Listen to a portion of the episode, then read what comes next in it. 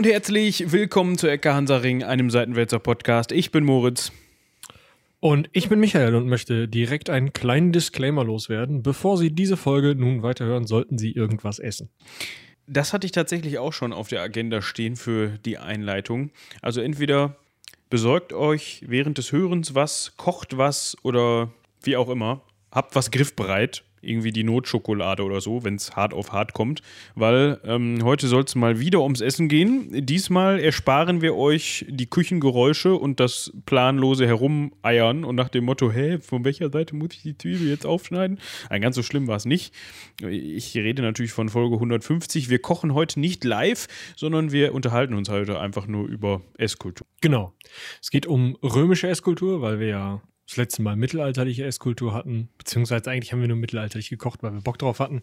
Und dieses Mal, ähm, ja, wollen wir so ein bisschen mehr in Richtung Alltagsgeschichte gehen, das ja immer ganz spannend ist. Und mal schauen, ja, wer im alten Rom wie gegessen hat. Wie wollen wir das einteilen? Meinst du, wir können das so nach Bevölkerungsschichten irgendwie halbwegs hinkriegen? Boah, schwierig, glaube ich. Ähm, dazu kommt ja auch noch so ein bisschen, äh, das ist zumindest in unserer Recherche aufgefallen, dass sich die Essgewohnheiten natürlich auch nach und nach verändert haben. Klar. Ich finde, wir könnten erstmal so ein bisschen einteilen und das vergleichen mit dem, was wir heutzutage so haben, weil ähm, da mussten wir bei den lateinischen Begriffen dann so ein bisschen ähm, aussprachetechnisch unter die Arme greifen.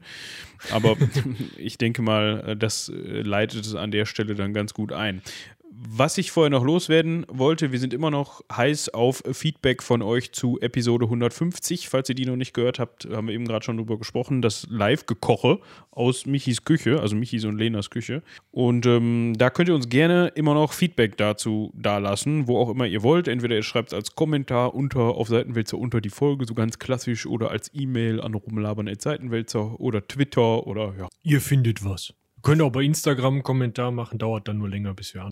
Äh, ja, weiß ich nicht. Weiß doch, nicht. garantiert. Das wird doch an uns weitergeleitet. Dann muss man uns wieder ausdrucken. Zwei Durchschläge, nochmal per Diskette.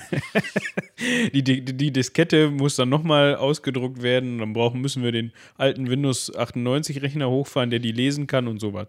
Lach nicht, ich habe noch einen Windows XP-Rechner mit Diskettenlaufwerk.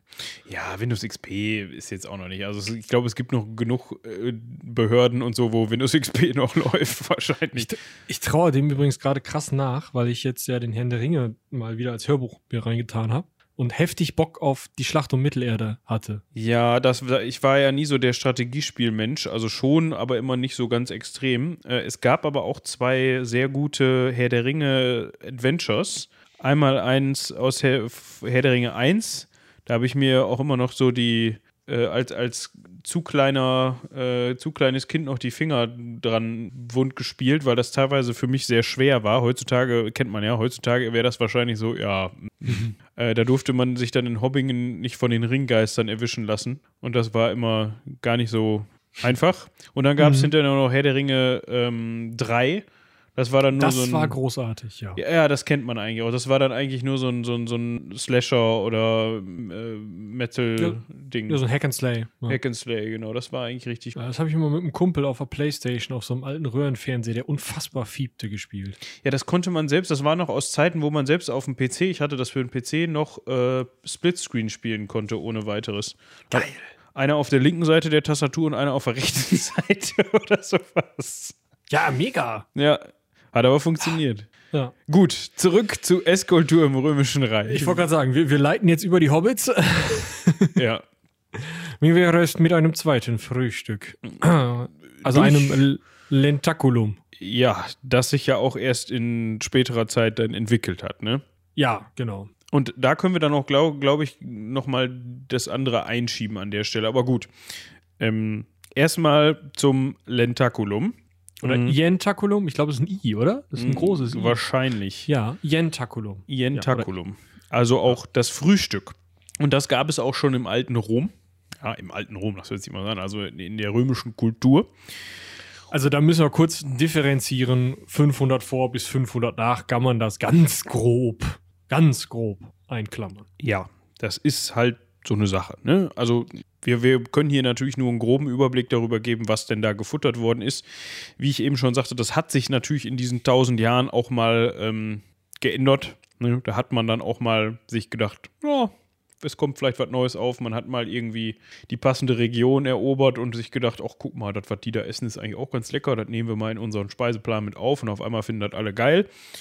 Ähm, wie zum Beispiel Garum, ja, das wird vielleicht auch der eine oder die andere von euch gehört haben, da sprechen wir aber auch gleich nochmal ein bisschen ausführlich. Römermagie. Römermagie, ja. Es ist so, ja, aber wir, da kommen wir gleich noch zu. Falls, wenn wir darüber sprechen, solltet ihr vielleicht aufgegessen haben. das ist eine gute Idee, ja. Das stimmt. Ja. Also das Ientaculum, das Frühstück, das wurde auch im, in Rom eingenommen. Und ganz ursprünglich ähm, hat man da so einen brotartigen Fladen, zu sich genommen. Also der war mit Hauptbestandteil dieses Mahls, ähm, der hauptsächlich aus Dinkel bestand. Das war aber noch nicht wirklich Brot oder Weißbrot, wie wir das heutzutage kennen. Ähm, dazu gab es ein bisschen Salz und wenn man dann noch ein bisschen mehr äh, Geld ja, im Portemonnaie hatte und nicht gerade zu den Ärmeren gezählt hat, dann gab es auch ab und zu mal Eier, Käse und ein bisschen Honig dazu oder Milch und Obst wurden auch gerne noch gesehen. Ähm, und es gab noch so einen so fancy Kräuterquark äh, namens Moretum. Klingt ja alles eigentlich ganz gut. Bei dem Brot, das haben wir in der Folge 150 schon erwähnt, das mit dem fluffigen Brot, also Hefe oder Sauerteig oder irgendwas in die Richtung, also irgendwas, was den, den Teig halt gehen lässt, ist einfach erst im späten Mittelalter entdeckt worden. Dementsprechend müsst ihr euch bei Brot eigentlich immer eher so, so Fladenbrote, Pfannenbrote, äh, solche Sachen vorstellen. Also eher dicht gepackte, harte oder so, so gummiartige Gebilde. Ähm, vielleicht so ein bisschen wie so ein, ähm, hier, äh, so ein Dönerrollo davon das Brot oder so. So in die Richtungen eher als das, was ihr heute als Brot oder Brötchen kennt. Ja, also man darf sich ja jetzt nicht so ein, keine Ahnung, so ein Bauernstuten oder sowas vorstellen, den man sich dann. Genau. Also fluffig wird es halt einfach nicht. Ohne, ja. ohne, ohne Backtriebmittel wird das halt nichts. Ja. Ähm, seit also grob seit der Kaiserzeit, also seit Beginn unserer Zeitrechnung, wenn man das so nennen möchte, ist man dann auch dazu übergegangen, nicht nur Brot aus Dinkel herzustellen, sondern eben auch aus, aus Weizen. Und ähm, damit ist dann auch ja das, das Backhandwerk bzw. die Backwaren selbst sind dann immer vielfältiger geworden. Und dann wurde das auch quasi schon in der Zeit, wie wir das heutzutage noch kennen, ins Frühstück übernommen. Das heißt, das Brot oder die Backware war auch damals schon ein begehrtes Frühstücksutensil beziehungsweise eine begehrte Frühstücksnahrung. Ja, ja. dann wird es schon kompliziert, ne? Also jetzt könnte man ja, wer ist es, Mary oder Pippin zitieren? Also, dass sie das erste Frühstück hatten, aber was ist mit dem zweiten? Ganz genau. Denn ähm, das Mittagessen, also im alten Rom wurde ähnlich wie das heute auch in mh, hm, Kulturen, in denen es wärmer ist, häufig der Fall ist, wurde gerne zum Abend hin viel gegessen und groß gegessen und schwer gegessen. Das eben auch im alten Rom. Das heißt, man hatte ein Frühstück, um sich irgendwie über den Tag zu kriegen, irgendwann am Tag nochmal eine Kleinigkeit und dann abends volles Met. Und zu dieser Kleinigkeit über den Tag, das, die so am, ja, späten Vormittag bis Mittag eingenommen wurde, dem Prandium, gab es das, was wir heute vielleicht zu einem Brunch essen würden. Zu so einem Gabelfrühstück nennt man das auch ganz gerne mal. Ich finde Gabelfrühstück ist ein unfassbar geiles Wort. Ja, das ist wirklich super. Ähm, vielleicht so eine Brotzeit, so eine bayerische oder sowas. Also irgendwie einen kalten, abgeschnittenen Schinken, ein bisschen Schinken, schön. Schinken, ein bisschen Brot, Oliven, Eier, alle möglichen Nüsse. Wie gesagt, Walnüsse waren schon bekannt, äh, Haselnüsse und so weiter. Feigen und auch Datteln. Äh, was andere Früchte angeht, also Rosinen und Trauben auch noch ganz gerne. Mhm. Äpfel waren schon so eine Sache und es wird halt, also es wär, wurden über die Zeit immer mehr Früchte entwickelt, äh, also gefunden, als essbar qualifiziert und dann auch gezüchtet, also im Endeffekt irgendwie entwickelt. Ähm, das kann man sich gerade, also je früher man in der römischen Zeit ist, desto weniger kann man davon ausgehen, dass wirklich viele, viele, viele verschiedene Früchte wie heute gegessen wurden. Dafür aber Sachen, die wir als exotisch bezeichnen würden, wie eben Datteln, Feigen oder vielleicht auch Granatäpfel. Ja. An der Stelle können wir mal eben drauf eingehen, weil das ist ganz interessant. Ich hatte das eben schon angesprochen, dass sich das auch durchaus unterschieden hat. Ähm, denn in, also gerade bezogen auf dieses sogenannte Gabelfrühstück und warum man später dann am Tage die Hauptmahlzeit zu sich genommen hat. In der Oberschicht, also in der Schicht, in der man es sich leisten konnte, keiner körperlichen Arbeit nachzugehen. Wenn du irgendwie Feldarbeiter bist oder irgendwie Handwerker, dann funktioniert das einfach nicht. Aber wenn du das nicht musst, quasi dein Geld mit, ähm, ja, keine Ahnung, Handel verdienst oder einfach kein Geld verdienen musst, weil du genug hast oder wie auch immer, aber trotzdem Dinge zu erledigen hast, dann hast du das eigentlich, im, war das so, so üblich, das in, äh, am Morgen beziehungsweise in der ersten Hälfte des Tages zu machen. Und dann hattest du eben Zeit, wenn du dann, sage ich jetzt mal, ich glaube bis 16 Uhr hatte ich gelesen, ähm, diese, diese Be äh, Besorgungen zu erledigen oder deinem, dem nachzugehen, was du möchtest. Und ab 16 Uhr ist dann halt eben, ähm, ja, Essenszeit, ne? Und dann hat man das sogenannte, das Sena, wird das so ausgesprochen? Zehner, also Ke Kena, Kena, Kena kann man sogar, also du kannst ja CSK. Ah, okay. Ne? Also Hm, deswegen Kena. ist dieses andere Ding auch gleich noch die Kommissatio, auf die ich Bock hätte. ja, ähm, also erstmal zum äh, jetzt der Übergang zwischen Gabelfrühstück und quasi Kena. Ähm, das war dann quasi ein sehr ausgiebiges Abend beziehungsweise Abendessen beziehungsweise ein spät, sehr spätes Mittagessen, was bei vielen von uns heutzutage eigentlich, also es kommt halt auch wieder auf die arbeitende Bevölkerung an. Ähm, da ist man halt eben dran oder ist man eben bestrebt, wenn man eben körperlich arbeitet beziehungsweise so arbeitet, dass man einen hohen Kalorienbedarf hat, dann reicht einem das nicht. Ne, wenn du morgens was isst und dann durchackerst und dann erst um 16, 17 Uhr, wenn du vielleicht noch nicht mal fertig bist mit der Arbeit, was kriegst, sondern da musst du halt mittags dann auch mal was hinterher schieben, damit du einfach für den Rest des Tages noch genug Energie hast. Wenn du das nicht machen musst, dann kannst du dann ab 15 Uhr mal den Badebesuch äh, empfangen und dann ab 16 Uhr sich mal auf dein äh, Söferchen niederlassen und mal ganz entspannt äh, mit dem, mit dem Kena beginnen. Na, also da kann, könnt ihr euch einfach vorstellen, wo der reiche Römer zu, von sich von zu Hause irgendwie zwei Oliven mitgenommen hat, äh, hat der arme Feldarbeiter halt schon ordentlich was gegessen mittags und kam dann eben auch st- erst später nach Hause. Äh, Gleich müssen wir noch mal so ein bisschen über wer ist wo und wann und warum reden. Aber was wir schon mal festhalten können, was der reiche Römer auf keinen Fall gemacht hat, ist sich mal eben kurz eine Pommes holen an der Ecke. Nee, und da können wir auch noch mal eben kurz einen Ausflug nach Pompeji machen. Mm, Es passt nämlich da jetzt ganz gut rein, so mit der Pommes an der Ecke. Der ein oder die andere wird von euch vielleicht mitbekommen haben, dass da kürzlich, kürzlich ist so ein großes Wort, ich muss mal eben, das war 2019, haben sie das äh, ausgegraben, glaube ich.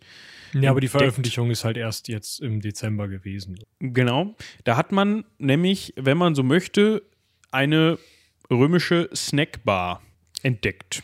Also Pompeji dürfte für die, für die meisten von euch ein Begriff sein. Das war die Stadt mit Vulkanausbruch und äh, Lava und Asche und O und alles konserviert und ciao. Kann man so zusammenfassen, glaube ich, ne? Ja, ich glaube, das ist ja fast hörspielreif. Ja. Und weil dem so ist, kann man eben fast so ein bisschen so, als wenn irgendwo eine Uhr stehen geblieben ist, an vielen Stellen immer noch die Dinge so vorfinden, natürlich von, ja, ja, wie gerade schon gesagt, Asche und, also Asche nicht viel mehr, aber versteinerter, versteinerter Lava ähm, konserviert, die Dinge so finden, wie sie an dem Tag noch waren, als ähm, dieser Vulkan ausgebrochen ist. Wenn nicht irgendwelche Leute im 17. Jahrhundert oder auch vielleicht schon vorher da illegalerweise rumgegraben haben, um irgendwelche Schätze zu finden. Das hat es nämlich auch durchaus gegeben. Und ja, da hat man so eine, so eine Art Snackbar gefunden. Das ist wirklich, ich kann euch den Artikel ähm, von der offiziellen ähm, Stelle, von der offizie offiziellen Veröffentlichung gerne unten in die Links mit reinhauen. Da muss, das kann man sich nämlich mal am besten mal angucken. Ich habe im Vorgespräch gerade zu Michi schon gesagt, ich finde, das sieht aus wie so ein schlecht gemaltes äh, Volksfest, äh, wie, wie, die, wie so eine Bude auf dem Volksfest oder Schützenfest oder was. Oben haben die ja meistens so gemalte äh, Figürchen drauf. Und exakt Oder- so sieht das aus. Wo dann Britney Spears einen so anlächelt oder so. Ja, nee, das nicht. Ich meinte jetzt nicht so diese, diese äh, Lackkirmes-Schildchen mit den, mit den, mit den ähm, bunten Laternen hier, diese, diese sechseckigen Glühbirnen da oben einmal drum, sondern ich meine jetzt so eher so, keine Ahnung, Oktoberfest oder. Ach so, ja. Ja, doch, das kommt hin. Ich finde es übrigens ganz interessant, dass du diesen Vergleich ziehst, weil das passt eigentlich richtig gut, denn so eine Kirmes assoziierst wahrscheinlich du und auch der Typ, der gerade draußen einen LKW belädt. Danke dafür. Ähm, mit ja, vielleicht nicht unbedingt äh, der allerhöchstklassigen Unterhaltung und der gehobelten Nase. Und genau das ist auch das, was in, in Rom mit diesen Zeichnungen oder mit diesen Darstellungen oder eben in Pompeji ähm, angezogen werden sollte, was, was, äh, also als, als Publikum. Denn anders als heute, wo man sagt, "Mm, oh, wir haben richtig Geld, gehen wir mal richtig geil essen, war es in Rom überhaupt nicht üblich, richtig geil essen zu gehen. Den, Den Gedankengang gab es einfach nicht. Wenn du richtig viel Geld hattest, dann warst du ein guter Gastgeber, eine gute Gastgeberin, hast Leute zu dir eingeladen und hast kochen lassen. Aber so richtig. Was genau, sprechen wir gleich noch drüber, aber du hast so richtig kochen lassen. Und wenn du irgendwo hingereist bist, ja, sagen wir mal, du bist, kommst aus Rom und musst halt, keine Ahnung, Trier besichtigen aus Gründen, dann bist du da hingekommen und du hattest so viel Geld und warst so gut und hattest, warst so cool und hattest so viel Einfluss, dass du auf jeden Fall in Trier irgendwen kanntest. Kann noch so ein Schmierlapp sein, scheißegal. Du kanntest garantiert irgendwen in Trier oder irgendeiner von deinen Bekannten kannte wen in Trier. Und dann bist du zu dem gegangen und hast geklopft und hast gesagt, ja, hi, moin, ich bin hier der Moritz, ich kann, äh, ne, hier, ich bin toll, kannst du mich mal bitte aufnehmen? Kannst du mal, kann ich mal bei dir pennen? Kannst du mich mal bewirten und so?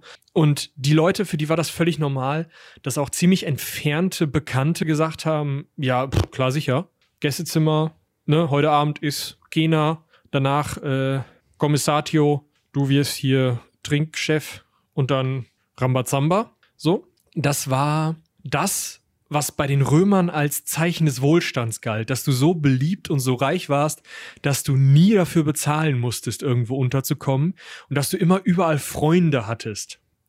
Deswegen war es total verpönt, nicht zu Hause essen zu können, was ja nochmal in der, also nochmal schwieriger ist in damaliger Zeit, weil diese kleinen Mietskasernen eigentlich keine Kochstellen hatten. Das heißt, als einfacher römischer Stadtbewohner, der halt, weiß ich nicht, ein Handwerk ausübt oder keine Ahnung, als Wagenlenker unterwegs ist, Gott bewahre Schauspielerin ist. Schauspielerinnen waren, also Schauspieler und Schauspielerinnen waren ganz unten bei den Prostituierten anzusiedeln von der, von der ähm, sozialen Hierarchie her. Solche Leute, die mussten ja draußen essen. Die, die hatten ja gar keine eigene Kochstelle, nicht genug Geld, nicht genug Freunde, total scheiße. Die mussten in solche Läden, solche widerlichen absteigen. Die hatten ja nicht mal Wein zu Hause. Das heißt, es gab auch noch Weinausschank, also Kneipen. Und in eine Kneipe zu gehen, ist eine Sache, die durchaus auch politisch verwendet wurde, wenn du im Senat deine Gegner diskreditieren wolltest. Dann bist du hingegangen und hast gesagt, ja, hier den, äh, den Rufus, den habe ich gesehen, der ist gestern Abend komplett besoffen aus einer Kneipe gekommen. Bah, ich riech's heute noch. Und alle so, äh. Man betrinkt sich doch zu Hause, wenn dann. Dann richtig, aber pff, dann hier in der Kneipe, hör mal. So, weil Kneipen auch immer mit Prostitution irgendwie zusammen gedacht wurden. Ob sie immer einhergehen, weiß man tatsächlich noch nicht, aber es war schon häufig so, dass zu einer Kneipe auch Sklavinnen und Sklaven gehörten, die mh, hm, sich dann zusätzlich zur Bewirtungsarbeit auch noch prostituieren mussten. Das gehörte irgendwie alles zusammen, wird in Graffiti durchaus beworben auch. Also bei Drusilla gibt's den besten Wein und die schönsten Mädchen oder so. Sowas findet man eben als Graffito. Und deswegen sind diese, diese, also ist auch das, was man in Pompeji gefunden hat, diese Snackbar, halt schon irgendwie mehr so McDonalds und weniger, keine Ahnung, Drei-Sterne-Restaurant. Ja, was man da in Pompeji gefunden hat, kann, äh, wird auch als äh, Thermopolium äh, bezeichnet.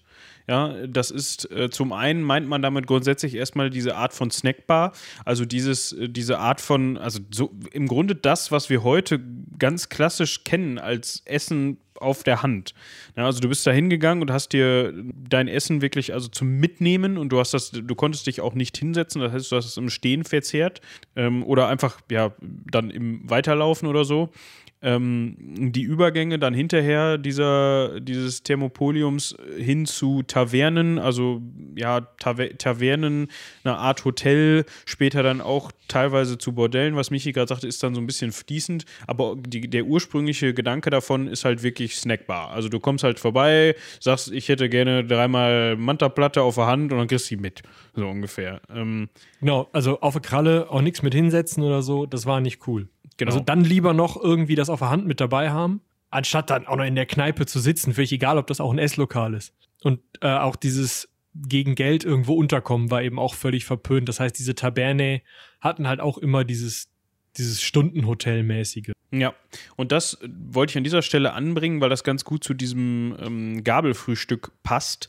weil das war wohl auch häufiger so eine Mahlzeit, die man dann auch so in so einer ähm, Snackbar eingenommen hat. Mhm. Also wenn man jetzt nicht unbedingt zur Oberschicht gezählt hat, aber wie ich gerade sagte, wenn man eben Erledigung, wenn man früh am Morgen ähm, das äh, Ientaculum eingenommen hat, also das Hauptfrühstück und dann halt unterwegs war oder irgendwie Besorgungen nachgehen konnte, war das halt auch die Möglichkeit, dieses Prandium eben in so einer ähm, Location dann zu sich zu nehmen quasi.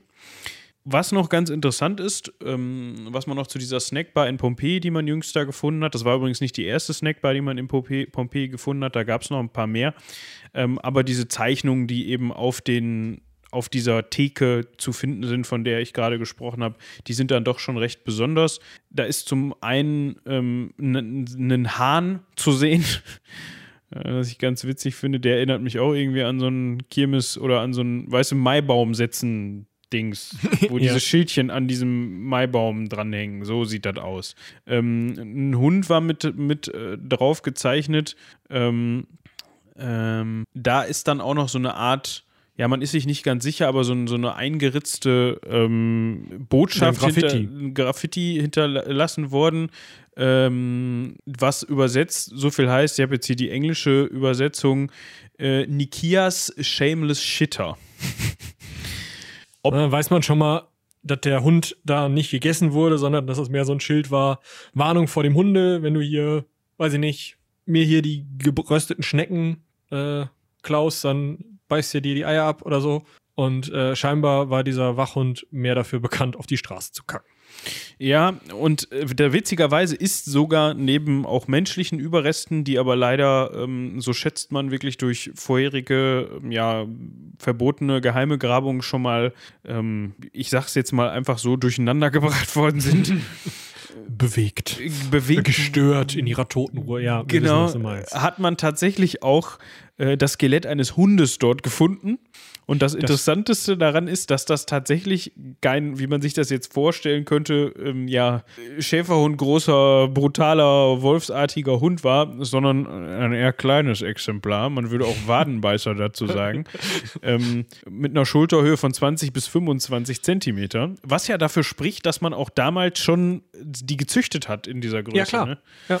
Das war durchaus auch beliebt, solche Hunde zu haben, also auch andere Haustiere. Ja, ja aber ich denke mal trotzdem, also 20 bis 25 Zentimeter, ich glaube, um gekochte Schnecken zu verteidigen, reicht's. Ja, ähm, also es gab tatsächlich auch sehr viel Fleischwaren, tierische Waren, ähm, die man dort nach, ähm, also äh, Ente vor allem, wurde, war wohl ein sehr beliebtes Essen, was man da zu sich genommen hat. Es gab auch sowas wie ähm, Schwein, Ziege, Fisch, Snails, also Schnecken, wie Michi gerade schon sagte. Also da, da gab es richtig äh, lecker, ne?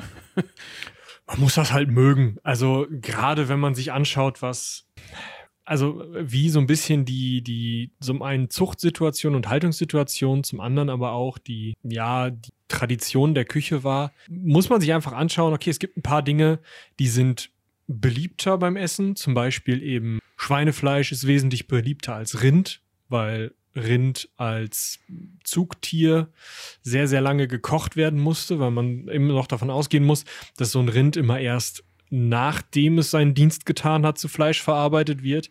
Deswegen gibt es relativ wenig Rind. Mhm. Ähnliches gilt für Huhn ähm, statt oder Huhn und Ente. Also Ente wurde tendenziell wegen des Fleisches gegessen, äh, gehalten. Also auch wegen des Fleisches gegessen, man hat es ja nicht in Federn. Aber äh, Hühner wurden tendenziell eben wegen der Eier gehalten. Und deswegen, ja, ist also muss man nicht von viel Hähnchenfleisch, sondern eben mehr von Entenfleisch ausgehen. Und was die Meeresfrüchte ähm, und auch Schnecken angeht, also Schnecken gibt's eben auch als, als Meeresschnecken, aber auch halt, ne? Weinbergschnecken und sowas. Land, Land Snails.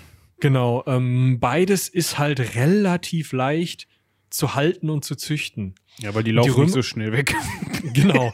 Also die Römer haben durchaus halt wirklich Schnecken gezüchtet um sie zu essen. Sie haben Meeresfrüchte in Bassins gezüchtet, um sie zu essen. Und sie haben auch Fisch versucht zu züchten. Das hat nicht so super funktioniert, aber sie haben es getan. Also ähm, ist da wesentlich, ja, wesentlich mehr von, ich sag mal, ist nicht industrielle Tierhaltung, aber durchaus schon äh, wesentlich mehr wirklich Tierhaltung, als dass man an Jagd denken müsste, äh, nachzuweisen. Und da gehen eben, also daher kommen eben auch solche leichten Unterschiede, weil man eben Dinge einfacher halten konnte oder Dinge wegen, also Tiere, Tiere einfach halten konnte oder Tiere wegen etwas Bestimmtem gehalten hat. Also du würdest ein Schaf halt so lange scheren, bis es keine, bis es von alleine stirbt oder keine Wolle mehr produziert und dann würdest du es erst schlachten und essen. Und das ist natürlich für jemanden, der dann entweder seine Nahrungsmittel täglich verkauft, einfach kein Weg. Und auch für Leute, und über die reden wir hier meistens, die so sehr in der Oberschicht unterwegs waren, dass sie sich ausgesucht haben, was sie besonders gerne essen wollten und was ihnen besonders lecker vorkam solche Leute haben dann nicht gesagt, oh ja, geben Sie mir mal den alten Ochsen dahin. ja, definitiv nicht. Mm, wir können ja auch noch jetzt noch mal so ein bisschen auf dieses, also jetzt haben wir gerade drüber gesprochen, okay, es war von der Schicht abhängig, wie du dich ernährt hast und vor allem wann du gegessen hast. Wie gesagt, wenn du ein angesehener Senator warst, dann hast du dich wahrscheinlich in so einer Snackbar eher selten bis gar nicht sehen lassen. Ähm, nichtsdestotrotz war das auch damals schon ein Thema, was heutzutage als hip und cool gilt, weil es ja auch cool ist. Ähm, war damals eben nur für ja, gewisse Teile der Bevölkerung zu, ähm, wie sagt man, wie ist das fancy Wort für, äh, warte, ich komme sofort drauf. Ähm, Mann, was meine ich denn? Wenn du irgendwo hingehst, ein fancy Wort dafür, wenn du irgendwen besuchst, wenn du konsultieren, so, Entschuldigung. du meinst, damals war es halt nur für gewisse. Ja, das haben ja. nur gewisse Leute konsultiert, dieses, diese Einrichtung. Konsumiert. Nein. Ja, whatever. whatever. Also, Konsumiert ja das auch. Das folgt ja. danach, aber erstmal musst du hingehen. Ja, das ist richtig. Ist ja auch gehen egal. Wir, gehen wir dazu über, was gibt es denn zum Abendessen jetzt? Ja, also, dieses sogenannte Kena, also diese Hauptmahlzeit, und die wurde auch schon, also das muss man vor allem in den Oberschichten, die wurde auch richtig zelebriert. Genau, da hast du schön erstmal auf Söfferchen gelegt. Ne? Genau. Ihr kennt diese Liegedinger. Die waren allerdings nicht so wie bei, bei Asterix und Obelix gegen Cäsar, dass da immer nur einer drauf lag und so den ganzen Körper in Richtung Tisch, ne, so dass man so mit der langen Seite zum, zur Tischplatte lag, sondern man lag mehr so mh, mm, mit, also die Füße hat man versucht hinten über das Bett zu schmeißen und den linken Arm vorne aufgestützt, um dann mit dem rechten dahin langen zu können und lag dann so schräg auf so einer Matratze und da kam, konnte man bis zu drei Leuten nebeneinander so liegen. Das heißt, ihr dürft euch das nicht so so Einzelsofa-mäßig vorstellen, sondern halt mehr wie so ein, ja, keine Ahnung, als würdet ihr so eine, so bei so einem, oh, bei, bei einer netten Übernachtungsparty einen Film gucken und in der Mitte sind die Chips. So vielleicht. Das sieht, also stelle ich mir unfassbar unbequem vor, weil. Reine Gewöhnung. man kennt es vielleicht, wenn man so, keine Ahnung, man liest abends im Bett oder hat, guckt nur aufs Handy oder irgendwie solche Sachen und stützt sich so auf den Ellenbogen ab. Spätestens nach fünf Minuten ist er eingeschlafen oder möchte dir gleich abfallen. Also so kenne ich das jedenfalls. Also deswegen ein weiches Kissen. Ja, also ja, gut. Also ich gut, klar kann ich mir vorstellen, dass es unfassbar bequem ist, wenn man da zwei, drei Stunden rumhängt, um sich vollzuschlagen, dass man auf solchen Söfferchen da liegt. Aber dann die Haltung, ja gut, äh, sie werden sich was dabei gedacht haben. Genau. Was haben sie sich denn jetzt in den Bauch geschlagen? Wir haben immer noch nicht beantwortet. Im Grunde war das auch so, also das war recht vielschichtig. Ne? Also man, man konnte, erst hat man dieses viel ähm, sag schnell, viel Gänge-System gab es erst noch nicht. Ja, da gab es vielleicht mal eine Vorspeise und dann die Hauptspeise, aber später hat sich das auch wirklich aufgeteilt in, in ähm, Vorspeise, Hauptspeise, Nachspeise. Und wie du eben schon angesprochen hast, ähm, da gab es dann diverses, also Rindfleisch eher so, naja, wenn wir jetzt mal bei der Hauptspeise, obwohl wir fangen mal bei der, wir fangen mal bei der Vorspeise ja, an. Ja, ne? genau. Ja, Menü aufstellen hier. Genau. Da hat man tatsächlich witzigerweise auch schon Salate gereicht. Ja, man darf sich mm. das jetzt mm. nicht so vorstellen wie heute, weil viele Bestandteile, die wir heute aus unserem Caesar Salad oder sowas kennen, einfach noch nicht da waren. Ja, das heißt, man hat diverse Kohlsorten zum Beispiel benutzt, Grünkohl, äh, Insalpeter, Mangold, ja, ähm, Strauch- und Kräuterblätter. Ähm, Holunder, Holunder, Brennnessel, ja, Sauerampfer, lecker. Schön gekocht, ne, dass das auch richtig, dass das nicht mehr pieks und so. Ja, so schön sauer eingelegte Früchte, Oliven, Lauch, Zwiebeln, Gurken. So, das kennt man ja vielleicht heute auch noch. Ähm, ja, Kapern, ne, kennt man ja auch noch im Glas, schön sauer eingelegt. Pilze, dazu eine geschmorte Schnecke gereicht, ne? Mit einer Muschel. Oh. Lecker. Ja. Seeigel, knackt auch schön beim. Ja, super. Ja, ähm, mit Bisschen- Vorsicht zu genießen. Gestopfte Wacholderdrossel. Ne? Also Wacholderdrossel müsst ihr euch vorstellen, das Ding ist nicht so groß wie meine Hand. Also unfassbar kleiner äh, Vogel. Oder auch Siebenschläfer, gemästet im dunklen Tontopf. Ja. Ja. Wenn das dann Aber- noch nicht genug war. Ja, Moment, wir müssen eine Sache noch klären. Ach so. Ja, sonst gehst du dann nämlich nicht mit dem Kopf raus, mit dem ich dich da rausgehen sehen möchte. Dazu gereicht wurde Mulsum. Ach so. Ja. Eine Mischung aus meist relativ schwerem, auch der Herstellungsvariante äh, nach äh, oft noch bis zu dem Moment, wo man ihn dann getrunken hat, relativ mh, sämigem Wein, gerne rot, mit einem ordentlichen Schlag Honig, gerne aufgewärmt, nicht warm getrunken, aber mal so einmal aufgewärmt, dass sich das gut durchmischt. Oder auch, das finde ich auch sehr spannend, es gibt da mehrere Herstellungsvarianten. Also Plinius ähm, sagt, dass man einfach das einfach gemischt habe. Ja? Ähm, Martial sagt, dass man den Wein mit noch nicht fertigem, äh, äh, nee, den noch nicht fertigen Wein mit Honig gemischt habe und dann noch hätte nachgären lassen. Also, äh, um, also im Endeffekt, wo, wann man den Honig dazu tut, ist eigentlich egal, ob man den am, am Anfang beim Traubensaft dazu tut und das Ganze dann gären lässt oder ob man ihn am Ende in den Wein tut. Wichtig ist, dann kann man das äh, gerne noch mal aufkochen, auch zwei, dreimal, dass das sich so richtig schön durcheinander suppt. Ja, und dann kommen da noch ein paar Gewürze rein, schön Salz, Pfeffer, ja, was man so in so einen Honigwein reintut, ein paar Kräuterchen. Und dann wird das Ganze schön durchgemischt. Dann hing man so ein Teesieb in die Schüssel, in der man das äh, durchgemischt hat, hat dann aus dem Teesieb herausgeschöpft. Also es wurde nicht mit Stückchen getrunken, aber trotzdem, also ist halt Glühwein Spezial, ne?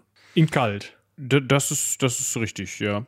Ähm, also es kommt noch dazu, dass diese Mischung, das war wohl später dann braucht, also erstmal, wenn ich, wenn ich richtig fancy unterwegs war, ja, also ri richtig, dann habe ich eisgekühlten Wein angeboten. Das war wohl der, der Shit hoch 10, weil man sich das leisten konnte, den mit Schnee zu kühlen. Den Schnee musste man ja auch erstmal irgendwo her haben oder mit Eis oder so. Später war es dann auch wohl bei der äh, sogenannten Kommissatio. Kommissatio? Genau. Das können wir, glaube ich, gleich noch so als Party nochmal mit, mit dazu abhandeln. Aber ja, da war es dann auch so, dass unverdünnter Wein getrunken wurde. Mhm. Oder auch Wein äh, ohne Honig. Ist auch passiert. Das war dann so, wenn man so möchte, das Trinkgelage nach der Hauptspeise, so, wenn der Abend in den gemütlichen Teil übergegangen ist. Genau. Und da wurde immer ein sogenannter Trinkkönig gewählt. Und der hat das Mischverhältnis des Weines bestimmt. Mit Wasser, ne? Also, Ja. ihr müsst euch das auch bei diesem Mulsum auch, also wie gesagt, wir sind noch bei der Vorspeise eigentlich. Also das Mulsum wird zur Vorspeise, auch gerne mal zum Frühstück, gereicht. Ja. Und ihr mischt das zwar ein bisschen mit Wasser, aber trotzdem, ich kann mir nicht vorstellen, dass die keinen Schädel gehabt haben, wenn die sich zwei, drei Becher honiggestreckten Weines in den Kopf getan haben. Oder wie die alten Leute ihr Brot schön da reingezoppt haben, damit sie es besser ohne Zähne essen können. Ach du, da, dazu muss man aber auch sagen, so vermute ich das jedenfalls immer, das ist auch im Mittelalter der Fall, glaube ich. Du bist es einfach so gewohnt, dass du Alkohol konsumierst. Ja. Ähm, also du hast ja auch im Mittelalter fast nichts anderes als verdünntes Bier dann getrunken, wenn du es dir leisten konntest. Ähm, also dass man mal einfach so ein Wässerchen zu sich genommen hat, das war ja eigentlich nicht der Fall. Oder also im Mittelalter überhaupt nicht. Ja. Im, Im alten Rom ist es ja tatsächlich so, dass diese, ähm, dass die Aquädukte durchaus erlauben, dass man frisches Trinkwasser in der Stadt hat. Und es ist auch so, dass häufiger Trinkwasser oder frisches Wasser getrunken wird. Auch in den höheren Schichten. Eisgekühltes Wasser ist sogar teurer als einfacher Wein. Aber trotzdem trinkt man halt sehr, sehr, sehr viel Wein, der bei weitem oft nicht so stark ist wie heute. Also vielleicht hat, lass ihn mal fünf Umdrehungen haben oder er wurde eben mit Wasser gemischt. Auch dieses dreimal aufkochen, da hat er auch nicht mehr so viel Sprit. Ja. Trotzdem, ähm, ich meine, dargestellt wurde es von den Römern als appetitanregend, deswegen vor der Vorspeise, verdauungsfördernd, das halte ich für, also bin ich mir relativ sicher, dass das verdauungsfördernd war und äh, nahrhaft und lebensverlängernd. Also mh, Die waren schon Weinfans, meinst du? ja, ja, durchaus. Ja. Gut, also Vorspeise haben wir jetzt. Ja, wir haben leicht einsitzen von zwei Bechern Mulsum. Ja, und dann kommt so ein bisschen was ähm, Schweres auf den Tisch. Ja, wie Ja, gesagt, jetzt. Rindfleisch haben wir eben schon drüber gesprochen. Das war eher so, hat man wohl hier und da mal gegessen, ähm, aber das war dann auch eher in den unteren Schichten m, dann beliebt, beziehungsweise wurde dann gegessen, weil das Tier halt dann verwertet wurde, wenn es halt nicht mehr das gemacht hat, was man von ihm wollte. Im Gegensatz dazu, Schwein war eigentlich sehr begehrt und da wurde auch alles gegessen vom Schwein, was man irgendwie auf den Teller gekriegt hat.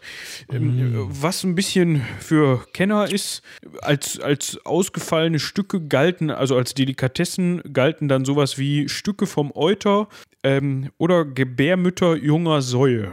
Also, aber auch nur, wenn die gerade Ferkel bekommen hat. Ja. Ich hoffe, ihr war, wart jetzt fertig mit dem Essen, was ihr euch geholt habt. Wildschweine wurden übrigens auch schon gezüchtet mm, und gemästet. Gänse, ganz wichtig, Geflügel. Ja. Ja, aber interessant an den Gänsen ist tatsächlich, dass die Stopfleber schon erfunden war. Das ist ja heute eine, eine, ähm, ja, eine Zucht beziehungsweise eine, eine Mastform, die zu Recht in weiten Teilen der EU verboten ist. Beziehungsweise die Einfuhr ist manchmal noch erlaubt, aber tun darfst es hier nicht mehr, weil das ja, also die Leber der Gans wird dadurch, dass man die Gans zwangsweise mit besonders energiereichem Futter durch einen Schlauch vier, fünfmal täglich ernährt, wird diese Leber statt 400 Gramm schwer zwei Kilo schwer. Das ist kein Spaß für so eine Gans, soll angeblich super gut schmecken. Das haben die Römer schon erfunden. Ja. Was ich interessant fand, dass Huhn teurer war als Ente. Ja, das glaubt man heute gar nicht, vor allem wenn man kürzlich versucht hat, Ente zu bekommen. Ja, da wie gesagt, ne, Huhn, das gibt's ja nicht her. Ne? Das muss ja Eier legen. Genau. Für Feinschmecker wurde dann auch Kapaun oder Poularde gereicht. Ähm, ja. Es gab sogar 161 vor Christus ein sogenanntes Pouladenverzehrverbot, also Pouladenverbot, von Konsul äh, Fannius erlassen. Das war aber egal, weil die Leute haben dann eben illegal Poulade gegessen. Ja, also das sind ja beides ähm, spezielle Arten, äh, einfach Tiere zu züchten. Also bei Kapaunen handelt es sich um Hähne, die kastriert werden und dann gezüchtet, äh, ge- gemästet. Ja. Und bei Pouladen handelt es sich halt als um nur für das Fleisch gezüchtete Tiere. Das muss man eben überlegen. Das ist ja eben teuer.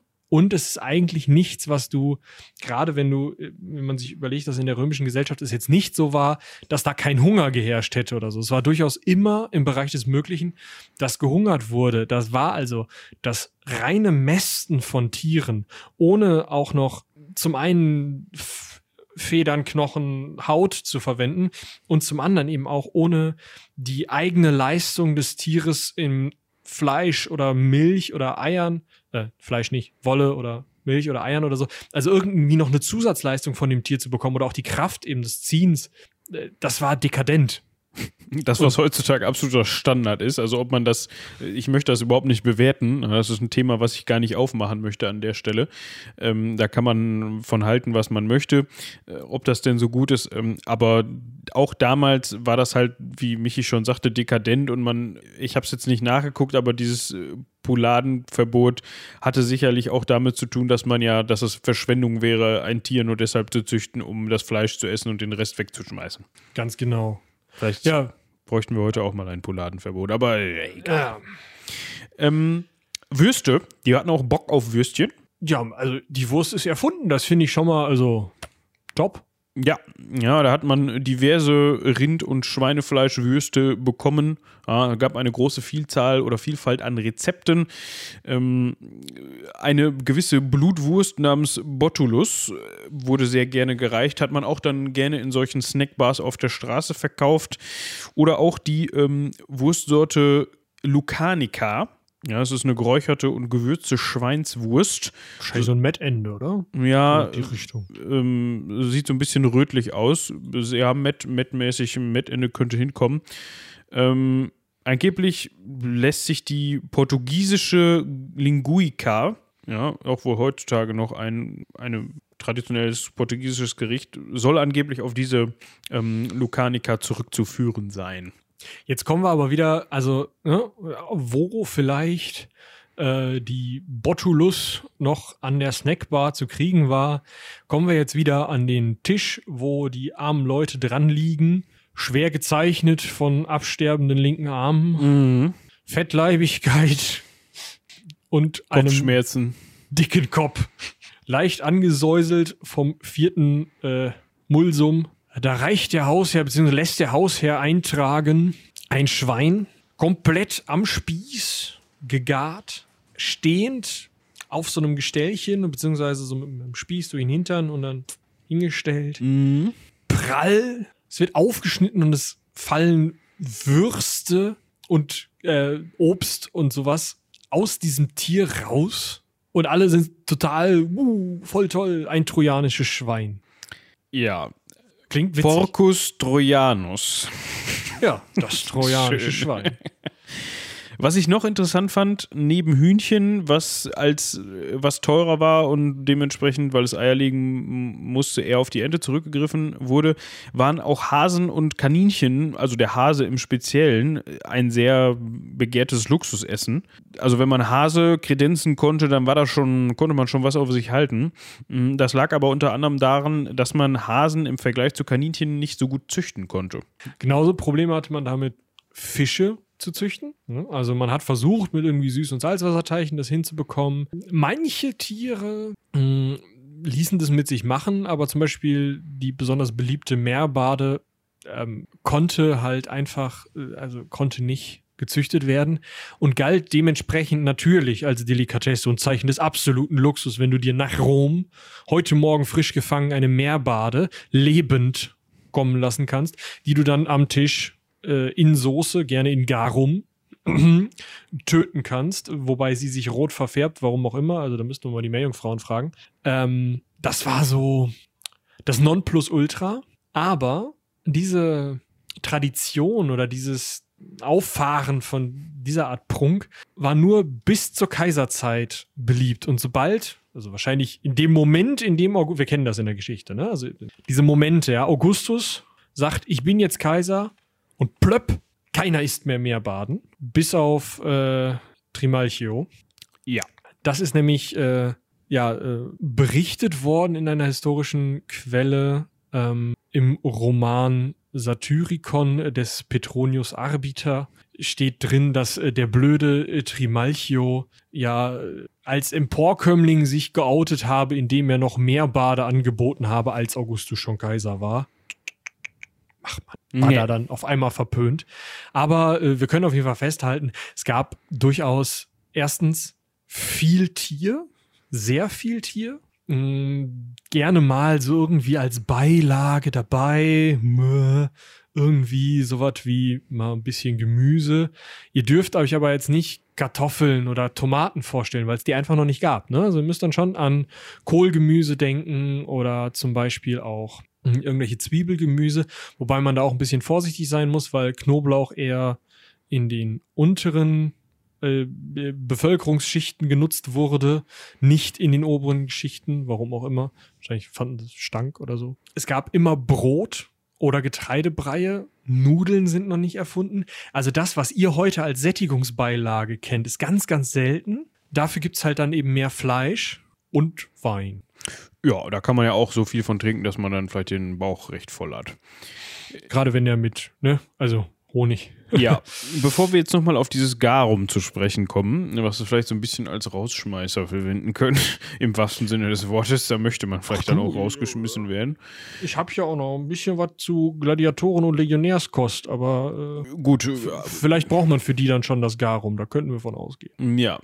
Ähm, möchte ich noch diesen, diesen Satz, auf den Michi mich auch im Voraus hingewiesen hat, äh, zu, zurückkommen, nicht zurückkommen, sondern ihn erwähnen, dass es als Gipfel der Kochkunst galt, wenn der Feinschmecker weder anhand des Aussehens noch anhand des Geruchs oder Geschmacks die Zutaten erraten konnte.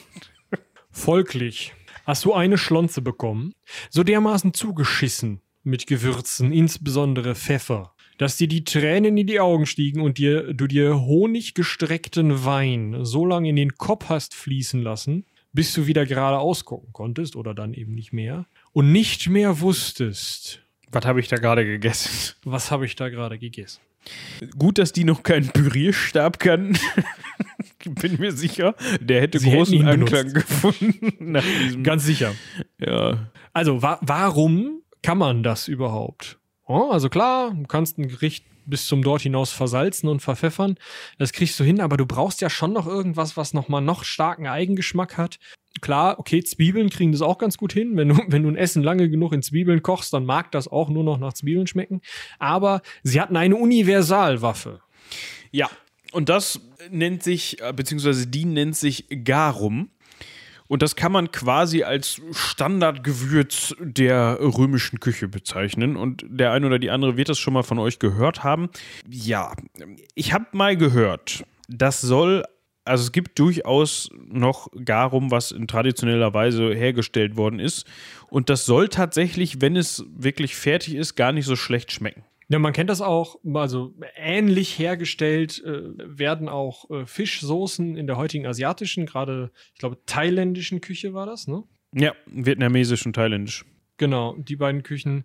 Äh, da gibt es Ähnliches und auch die bekannte Soße, die in Bloody Mary gehört, die ich jetzt garantiert nicht aussprechen werde.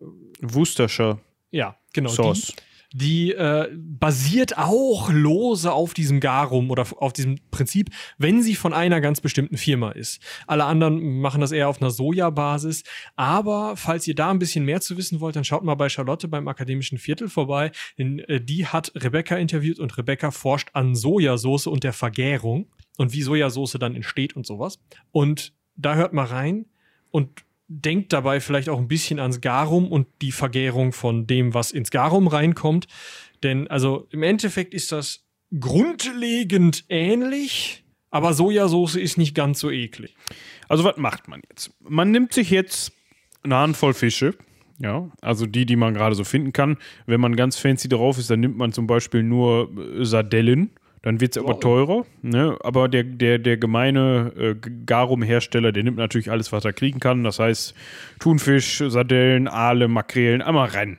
Da hat man so ein großes Becken. Ne? Ja, also du kannst auch einfach nur die Innereien nehmen, ne, wenn du günstiges Garum haben willst. Ja, man kann auch einfach das Ganze dreimal verwenden, wenn du noch günstigeres Garum haben willst. Dann schmeckt's aber irgendwann wie Oma und heißt anders. Ja, gut. Also auf jeden Fall nimmt man jetzt, wir gehen jetzt erstmal von einer ganz einfachen Mische aus. Ne? Man nimmt jetzt diese Fische, schnibbelt die so ein bisschen auseinander, damit die Eingeweide am besten auch noch so rausquillen und dann packt man die schön in eine, sagen wir mal, in so eine schöne Wanne. Offen. Offen. Und da kommt noch ein bisschen Salz dazu, so eine Salzlake. Und mit offen meint Michi jetzt, dass man ja, äh, ja, vor allem wenn man jetzt im Mittelmeerraum unterwegs ist und so, hat man viel Sonne. Und äh, da kann man diese Flüssigkeit mit dem Fisch dann ja auch mit in dieser Wanne gerne mal den ganzen Tag äh, in die Sonne stellen. Ihr könnt's schon riechen durch den Podcast, glaube ich. Ja, das hat man dann gemacht, äh, teilweise monatelang. Das hat dazu geführt, dass die Herstellung von Garum innerstädtisch verboten war.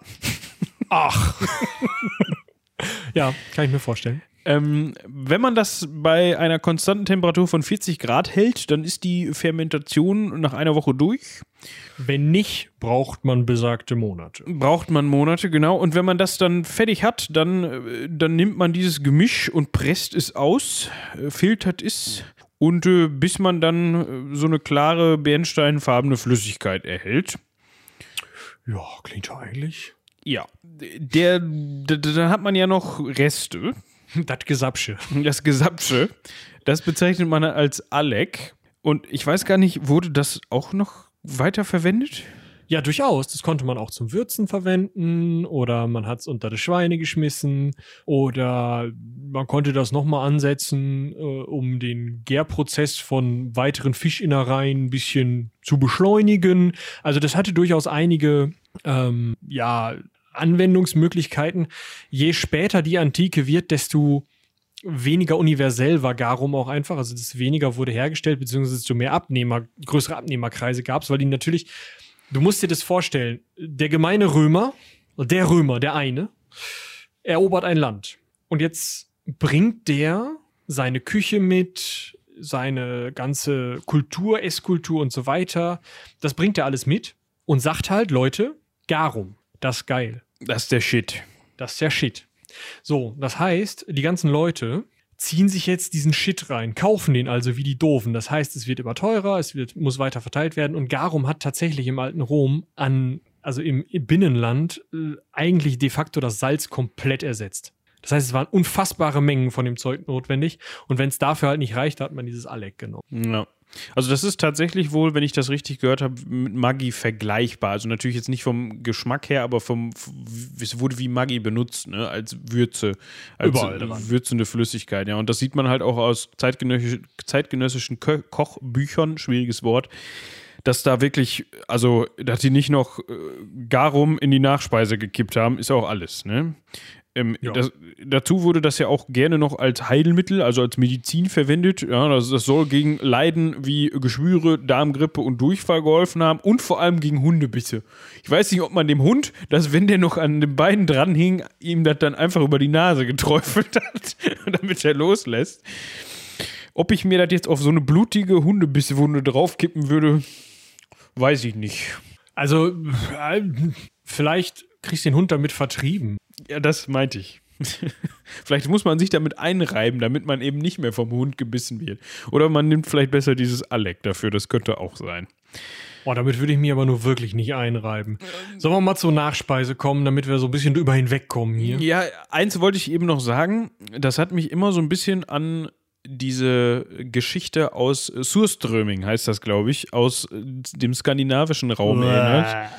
Das, ist, das funktioniert im Endeffekt exakt genauso wie Garum, nur dass die Schweden oder Norweger oder wo auch immer das noch gegessen wird, dann einfach das auspressen lassen, sondern einfach das, nachdem das fermentiert ist, in eine Dose packen und dir in die Hand drücken. Ja, und es stinkt, glaube ich, mehr. Aber ja, im Ja, weil das Alec halt noch dran hängt, ne? So, jetzt ist die Frage. Erst die Nachspeise oder brauchen wir erst einen Drink? Äh, über einen Drink haben wir jetzt schon eigentlich ein bisschen gesprochen. Ich würde sagen, wir machen jetzt erstmal die Nachspeise. Okay. Also, vergesst Garum. Also, stellt's unten in den Schrank. Ihr werdet's beim nächsten Essen wieder brauchen, weil ihr immer Garum braucht. Genau. Immer. Aber macht's gut zu.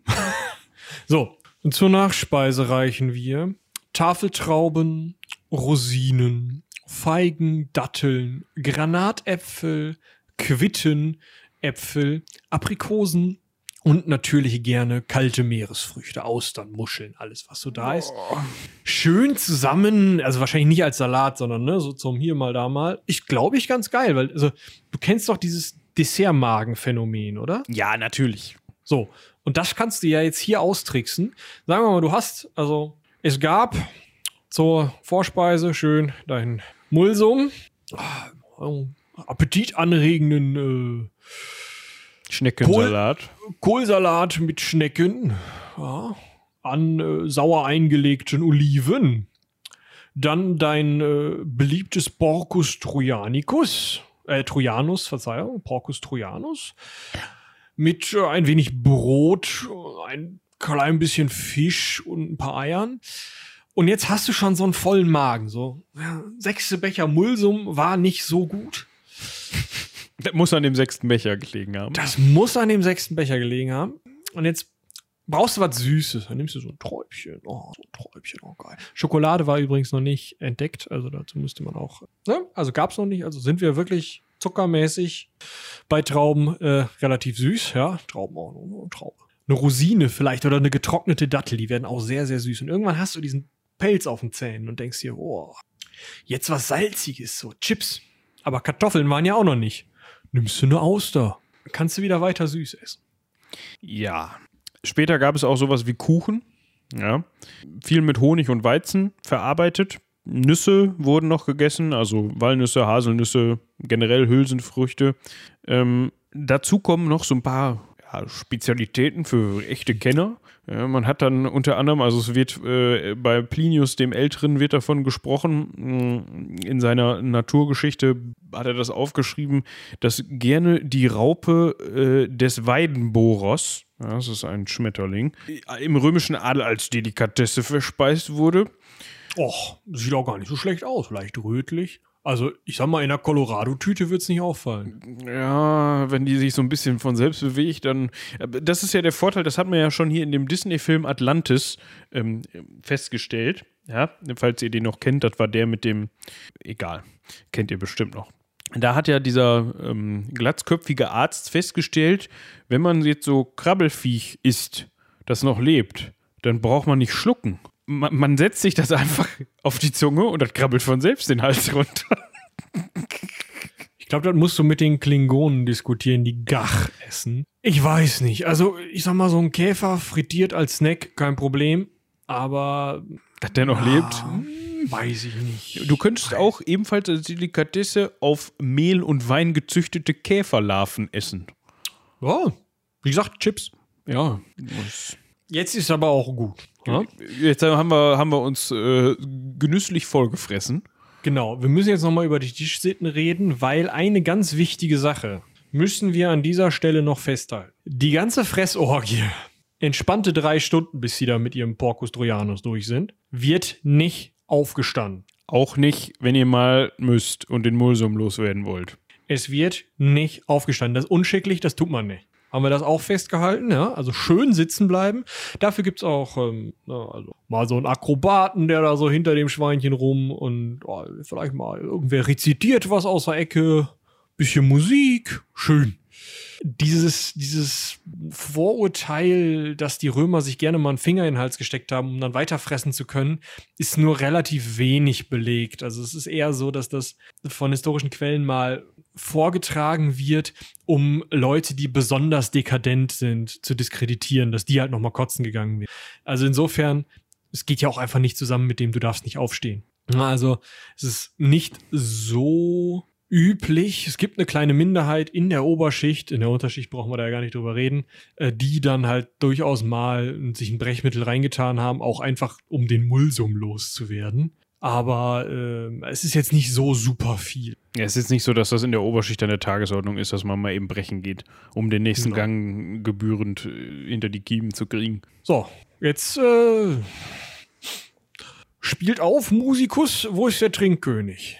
Genau, da hatten wir ja gerade schon drüber gesprochen. Diese sogenannte Kommissatio oder Kommissatio ähm, wurde dann oft noch entweder gesondert oder nach der Mahlzeit abgehalten. Mm, das war dann im Grunde einfach ein, ja, ein Trinkgelage, wenn man so möchte. Also ja, man hat halt die Tische weggeräumt, beziehungsweise sich ins Nachbarzimmer verzogen und hat dann da sich weiterhin einen in den Kopf getan. Wie gesagt, da gab es dann diesen Trinkkönig, der dann zum einen das Mischverhältnis bestimmen durfte. Also der hat dann bestimmt erstens, wer wie viel kriegt. Finde ich ja auch geil. Kommst irgendwo hin und sagst, oh, du kriegst heute nur einen Becher Wein, ne? Ich habe dir da den schon mal vorbereitet. Da ist jetzt äh, Bodensatz Wein, bisschen Rest ist Wasser. Hast du oh. letztes Mal so scheiße benommen. genau. Ähm, der durfte dann aber auch sowas wie Gedichte oder Vorträge fordern. Ja, das heißt, wenn, wenn ich jetzt Trinkkönig wäre, dann dürfte ich jetzt von Michi fordern, du bitte, ähm, ne, so ein kleines Gedicht. Jetzt ist das Jägers Ehrenschild, ihr kennt das. Kannte ich jetzt nicht, aber brauchst es jetzt nicht rezitieren. Das, heißt, das ist das Jägermeistergedicht. Ich wollte jetzt eigentlich keine Jäger Werbung machen, aber alle, die das schon mal, die kennen es. Ja, okay. Ja, so viel zu diesen Tätigkeiten. Ja, was, was noch ganz interessant ist, finde ich, an dem Trinkgelage ist, es gab sogar Trinkkönige, die man buchen konnte. also es gibt sowohl oh ähm, Graffiti als auch ja, äh, Texte, in denen beworben wird, dass, äh, ich nenne ihn jetzt mal Rufus, so einen Stiefel verträgt, dass er der beste Trinkkönig aller Zeiten ist. Weil als Trinkkönig, wie gesagt, du warst dafür zuständig, den ähm, das Mischverhältnis in dem Krater, also es ist so ein, im Griechischen heißen die Dinger Kratere, im Römischen habe ich es gerade nicht, aber Pfanne wahrscheinlich genauso. Ähm, so eine riesige, metallene, ja nicht wirklich Schüssel, sondern hat mehr so eine Amphorenform, ist aber bauchiger. Ähm, fast einige Liter, also 15, 20 Liter. Mm, und da drin wird im Wasser mit Wein gemischt. Da werden Gewürze reingetan, da wird auch der Honig reingemischt.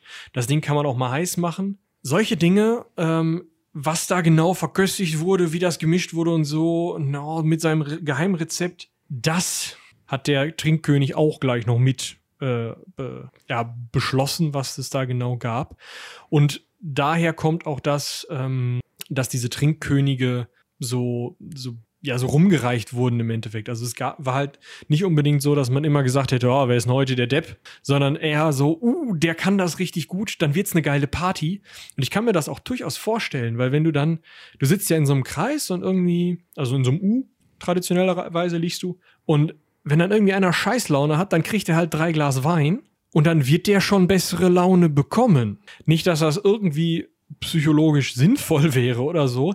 Aber ich kann mir vorstellen, dass das für die damaligen Gedanken und Gemütsverfassungen ganz gut funktioniert hat.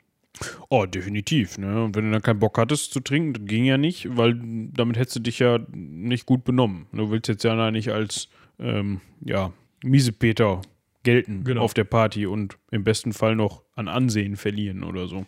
Das wäre ja überhaupt nicht gegangen. Nee. Was es auch noch, und das ist, glaube ich, jetzt vielleicht eine ganz gute Überleitung, an besonders beliebten Getränken in Rom gibt und was ich auch durchaus nachvollziehen kann, ich weiß nicht, ob du sowas schon mal probiert hast, ist Essigwasser. Äh, habe ich noch nicht und auf den ersten Blick ist komisch, auf den ersten Hör hört sich das einfach sehr ekelig an. Es ist so ein bisschen wie, ach schade, der Wein steht schon was länger. Ach komm, tu, stell dich nicht so an, rinn. Ja, auf eine Art. Mm, also Essig war durchaus beliebt im alten Rom. Wir haben ja schon gehört, sauer eingelegte hier und da, sauer eingelegter Kohl und so weiter. Alles durchaus vorhanden. Aber Essigwasser ist auch ziemlich erfrischend. Gerade wenn man einen guten Fruchtessig zum Beispiel hat, ist das echt lecker. Also unterschätzt es nicht, wenn ihr mal manch, auf manchen Mittelaltermärkten laufen so ein paar Leute rum, die so Trinkessige verkaufen. Die, da, die kann man dann so ein bisschen wie, ähm, ja, so Sirup an, an so ein Wasser tun. Also es ist nicht so, dass das 50-50 gemischt würde, sondern so ein Schüsschen auf ein Glas. Und dann kriegst du halt so eine saure Note, so ein bisschen wie wenn du einen Schuss Zitronensaft ins Wasser tust. Und es macht halt das Wasser echt haltbarer, was gerade bei Legionären beliebt war, weil die das halt lange rumgetragen haben. Ja.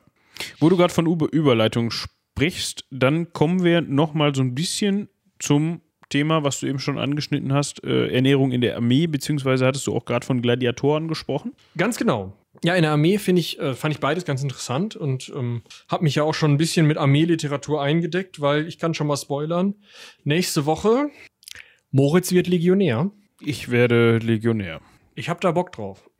Das war, ich weiß noch nicht, ob ich da Bock drauf habe, dass ich Legionär werde, aber das sehe ich dann. Ja? Zumindest wirst du es hören, ja. Ja. Wir können erstmal festhalten, äh, was sich groß unterscheidet zwischen der Legionärskost und der normalen Kost ist tendenziell die Menge an Getreide, weil einfach große Mengen an Getreidebrei und Brot ausgeteilt wurden als Energielieferanten für die doch schwere Arbeit, die auch, wenn die Leute eben äh, im Lager waren, durchaus noch zu ver verrichten waren. Also Straßenbau und sowas. Da brauchst du einfach Kraft. Deswegen gibt's halt energiehaltige Getreide, entweder zu Brot verbacken oder morgens einfach als Getreidebrei reingetan. Und dazu dann gerne irgendwie mal ein Schlag Gemüse rein oder was es immer gab und wofür auch der äh, jeweilige, also ein eigener Militärtribun zuständig war, Fleisch. Also Fleisch war nicht das Allerwichtigste, aber es gab eigentlich zu jeder Hauptmahlzeit, zu jeder Kena im Lager gab es auch Fleisch, viel Schwein. Je nachdem, in welcher Region unter, du unterwegs warst, du stationiert warst, auch relativ viel Wild. Das war die Aufgabe der Legionäre auch selber zu jagen. Und je nachdem, was regional halt häufiger da war. Also wenn, weiß ich nicht, irgendwo im Hochland von Makedonien äh, viele Ziegen gehalten wurden, dann gab es halt Ziegenfleisch. Mein Gott, ist dann so. Ja. Ne? Aber halt auf jeden Fall ordentlich Kraft und ganz besonders bevor es auf den Feldzug ging, gab es halt noch mal mehr zu essen und auch die Legionäre wurden durchaus angehalten, mehr und mehr und mehr zu essen. Weil ein ganz wichtiger Punkt, der kommt auch gleich bei den Gladiatoren noch mal. Du kannst fett und fit sein. Und es ist sinnvoll, fett und fit zu sein. Gerade wenn du ins, in den Kampf ziehst und gerade wenn du als Legionär auf einen längeren Feldzug ziehst, weil nicht klar ist, ob du so viel zu essen kriegst, wie du brauchst. Und du dann natürlich einfach den Vorrat schon mit dabei hast und so perfekt verteilt, dass du ihn auch gut tragen kannst. Das heißt, dieses, gut, bei Gladiatoren vielleicht schon, aber dieses Bild, was wir vor Augen haben mit den, ähm, sag schnell, Astralkörpern, ja, Quadruple-Pack und äh, keine Ahnung, bis ins dort hinaus definierte Körpermaße durch 37 Stunden äh, Fitnessstudio am Tag, das ist eher nicht der Fall, zumindest nicht unter Legionären. Auch unter äh, Gladiatoren, nicht? Ähm, schaut euch mal Bilder zum Film Bronson an. Der ist so, so kann man sich vielleicht eher den römischen Kämpfer vorstellen. Also durchaus muskulös und man sieht diese Muskulosität auch durchaus. Das ist nicht, also, ne? Aber da drauf sitzen auch noch mal so Speckpakete und das können auch durchaus noch mal mehr sein, als Tom Hardy da drauf gepackt hat. Also wirklich Speck einfach. So ein bisschen speckig und da drauf eben, oder darunter eben die Muskulatur, die du durchaus definiert siehst. Aber das Fett ist ja Lebensretter, wenn du hungerst und Lebensretter, wenn du geschnitten wirst. Weil das hält ja schon mal was auf. Ne? Deswegen war es wirklich durchaus eine sehr gute Idee, sich ordentlich was anzufressen, bevor es ins Feld ging.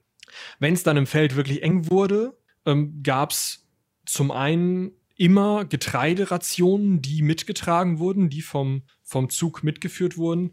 Aber es war auch völlig üblich, weil eben man Fleischrationen und Gemüserationen nicht mitgeschleppt hat, dass man sich fouragiert hat. Also dass man, äh, dass kleinere Truppen ausgeschert sind und das Land, das sie durchquert haben, geplündert haben und das eben immer ins Lager zurückgebracht haben, um dann eben Beikost zu kriegen, ob's Fleisch, ob's Gemüse wäre, egal. Wenn das alles nicht mehr reicht und du irgendwo in der Wüste Gobi mittendrin sitzt und nichts mehr zu futtern hast, dann hattest du immer noch sieben Tagesrationen Legionärszwieback dabei.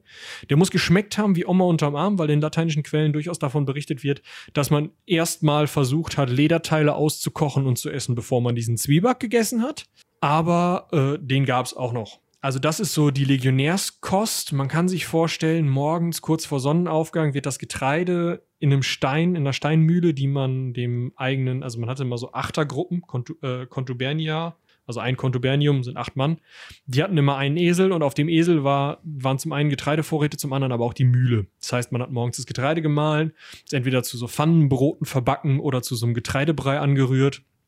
Dann hat man den Tag über was gemacht, oft kein Mittagessen bekommen und abends gab es dann nochmal Getreidebrei oder nochmal Brot mit der Beikost. Zwei große Mahlzeiten, in denen eben ordentlich geschaufelt wurde. Man geht teilweise von 5.000, 6.000 Kalorien aus, die die sich reingetan haben. Ja, aber gut, wenn du die dann auch einfach gebraucht hast, dann machst du das halt, ne? Völlig klar. Ja, Gladiatoren ähm, setzen da natürlich nochmal einen drauf. Das heißt, die fressen noch mehr. Drei vollständige Mahlzeiten am Tag. Es ist sehr gewünscht, dass ein Gladiator noch dicker ist als ein römischer Soldat. Weil Fett blutet schön. Wenn du also angeritzt wirst, dann saftet das, aber du bist nicht eingeschränkt in deiner Kampffähigkeit. Das heißt, es sieht super spektakulär aus, du blutest die ganze Arena zu und trotzdem kannst du immer noch einen vernünftigen Kampf liefern. Das heißt, es war durchaus sinnvoll, Gladiatoren so energiereich wie möglich zu ernähren, damit die halt auch richtig was draufpacken. Und so, außerdem gab es kein Unrechtsbewusstsein oder kein, was heißt Unrechtsbewusstsein, kein, kein Ungesundheitsbewusstsein, was Fett anging. Das heißt, auch stark übergewichtige Leute wurden nicht als ungesund angesehen. Das heißt, auch Gladiatoren, die ordentlich was drauf hatten, wurden eben auch nicht als ungesund. Um Gladiatoren so dick zu kriegen, hat man die hauptsächlich vegetarisch ernährt tatsächlich. Viel frisches Gemüse und Gerste. Gerste kennt ihr jetzt vielleicht eher so naja, Gerstenmalz, ne, fürs Bier. Oder vielleicht für die Tiere. Das zeigt natürlich auch zum einen, was für einen Stand Gladiatoren hatten, ne, eher so wie Tiere. Äh, zum anderen ist Gerste aber ein durchaus sehr energiereiches Getreide, was halt dummerweise ein bisschen Wirkung auf die menschliche Verdauung hat. Ähm, römische Dichter berichten von einem würzigen Aroma in den Gladiatorenschulen weil die wohl den ganzen Tag am Furzen waren wie sonst was. Und ähm, Gerste wirkt relativ stark abführend. Also ja, die Gladiatoren mussten häufiger mal größer aufs. Außerdem gab es noch Knochenasche und Holzkohle für Calcium, ne? weil sie ja fast vegan ernährt wurden. Ja, ich habe jetzt kürzlich mal gelesen, dass man tatsächlich ähm, Asche, Holz, Holzkohle, also und Asche gegen ähm, essen soll, wenn man, also es ist keine valide Aussage hier, aber ich habe das nur gehört, ich weiß nicht, ob das stimmt, ich habe das nicht nachgeprüft, äh, gegen Gifte. Ja, ähm, also was heißt, ich habe nachgeprüft? Äh, ich hab, war schon mehrfach auf Festivals, auf denen sich Leute Kohletabletten reingetan haben, wenn sie einen schlimmen Kater hatten oder einen befürchteten. Und das ja. tut's. Aber das muss halt nicht unbedingt, das geht halt, ist zwar eklig und vielleicht auf Dauer auch nicht so gesund, aber wenn du gar nichts zur Hand hast, soll wohl auch so ein Griff ins Lagerfeuer, ins kalte Lagerfeuer helfen quasi. Prinzipiell ja. Also ich meine, hm, ne, je nachdem, was sich da für, weiß ich nicht, Schwermetalle oder so ansammeln. Aber im ersten Moment wahrscheinlich auch nicht so das Problem. Ja. Und bei den, bei den Gladiatoren ist es halt wirklich einfach. Also man hat das mit eingemahlen und in diese Getreidebreie gegeben, einfach damit die ordentlich Knochenmasse ansammeln, weil man eben gemerkt hat, wenn man die wie Vieh ernährt, also wirklich, wie gesagt, mit Gerste und Gemüse, dann bauen die Muskeln auf ohne Ende. Die bauen einen relativ, also eigentlich einen relativ guten Stoffwechsel auch auf, haben halt, wie gesagt, auch einen relativ guten Durchsatz durch den Verdauungstrakt aber die Knochen werden schwächer und sie kriegen schnell mal so Gelenkprobleme und gerade auch Knochenprobleme, weil sie eben nicht genug Kalzium bekommen haben. Und dafür gab es dann eben Asche und Holzkohle und das ist ganz interessant. Wenn man einen Gladiator heute ausgräbt, dann erkennt man den auch schon alleine an der Knochendichte an als Gladiator, weil eben diese Knochen durch diese Gabe von Asche und Holzkohle so massiv und dicht waren. Ja, also sollte man sich das überlegen, ne, mit dem Gladiator werden ja, muss man sich halt gut überlegen, wenn man das möchte. Also ich werde äh, ja, ich, ich werde ja nächste Woche erstmal Legionär. Ob ich dann noch die Gladiatoren-Geschichte hinten dran setze, das überlege ich mir dann. Ihr könnt uns ja mal schreiben, ob ihr wollt, dass Moritz lieber Gladiator oder Legionär oder gleich beides wird. Ja, das könnte zu Interessenkonflikten führen, wenn ich dann irgendwo einen Kampf habe, aber gerade mal eben in, keine Ahnung, in Britannien kurz ein paar Pikten auf den Kopf hauen muss. Äh, dann muss der Kampf verschoben werden. So ist das. Ja. Also wir haben jetzt ja so ein bisschen das Bild von äh, dieser, zum Beispiel dieser ähm, Spartacus-Serie, die, boah, wann ist die rausgekommen? Irgendwann jetzt vor zehn Jahren, ich weiß es nicht, da wo der Hauptdarsteller leider verstorben ist, ähm, die so erst so ein bisschen trashig rüberkommt, aber dann irgendwie so ein bisschen wie so ein Verkehrsunfall ist. Weißt du, du, ja, das genau das trifft. Du kannst irgendwie trotzdem nicht weggucken. Irgendwie ist es auf eine komische Art und Weise dann doch interessant. Ähm, ja. Also wenn ihr eine unterhaltende, relativ nah an der historischen Wirklichkeit sich befindende Serie schauen wollt, dann schaut euch nicht Sp Spartacus und Spartacus Blood and Sand an, sondern schaut euch die Serie Rome von der BBC an. Die ist gerade die erste Staffel ist echt gut zu gucken und ja, sie ist relativ, ich sag mal, boulevardartig, also es geht um Sex and Crime, aber sie hat einige Dinge, die sie ganz gut darstellt. Also ihr könnt euch auch, auch gerne Spartacus und Spartacus Blood, Blood and Sand angucken. Ähm, unterhaltend ist die auch. Der ein oder die andere würde da vielleicht eher, ähm, für, für die einen oder den anderen ist das vielleicht eher nichts.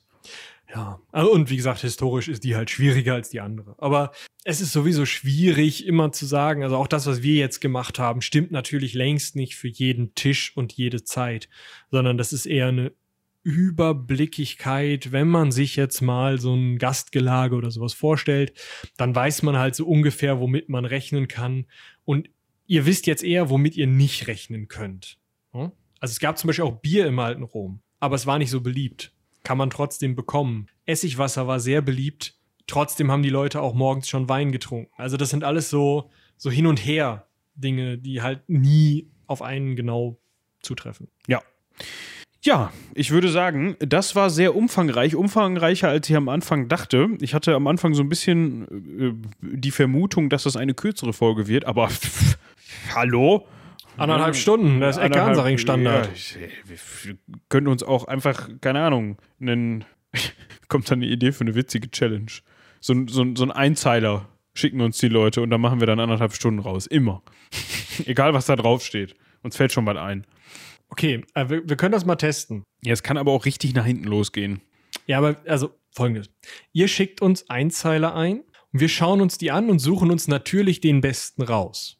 Ja, weil, also das müsst ihr uns zugestehen, weil wenn da Dudli Dudli Du steht, dann wird das schwierig. Also es muss schon ein Einzeiler sein, der irgendwas mit einem historischen Ereignis oder so zu tun hat.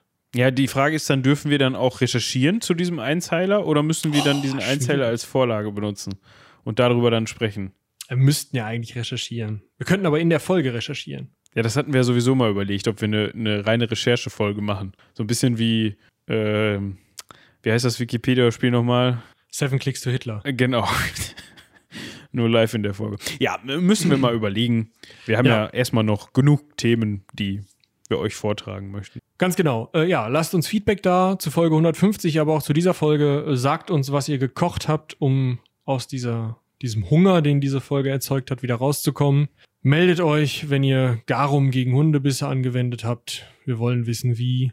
Und ja, ich würde sagen, guten Hunger. Ja, das wünsche ich euch auch. Wir sehen uns nächste Woche an dieser Stelle wieder. Und ich werde Legionär. Yay. Mal gucken, wie gut ich mich anstelle. Und ansonsten würde ich sagen, haut rein. Bis zum nächsten Mal. Bis dahin. Tschüss.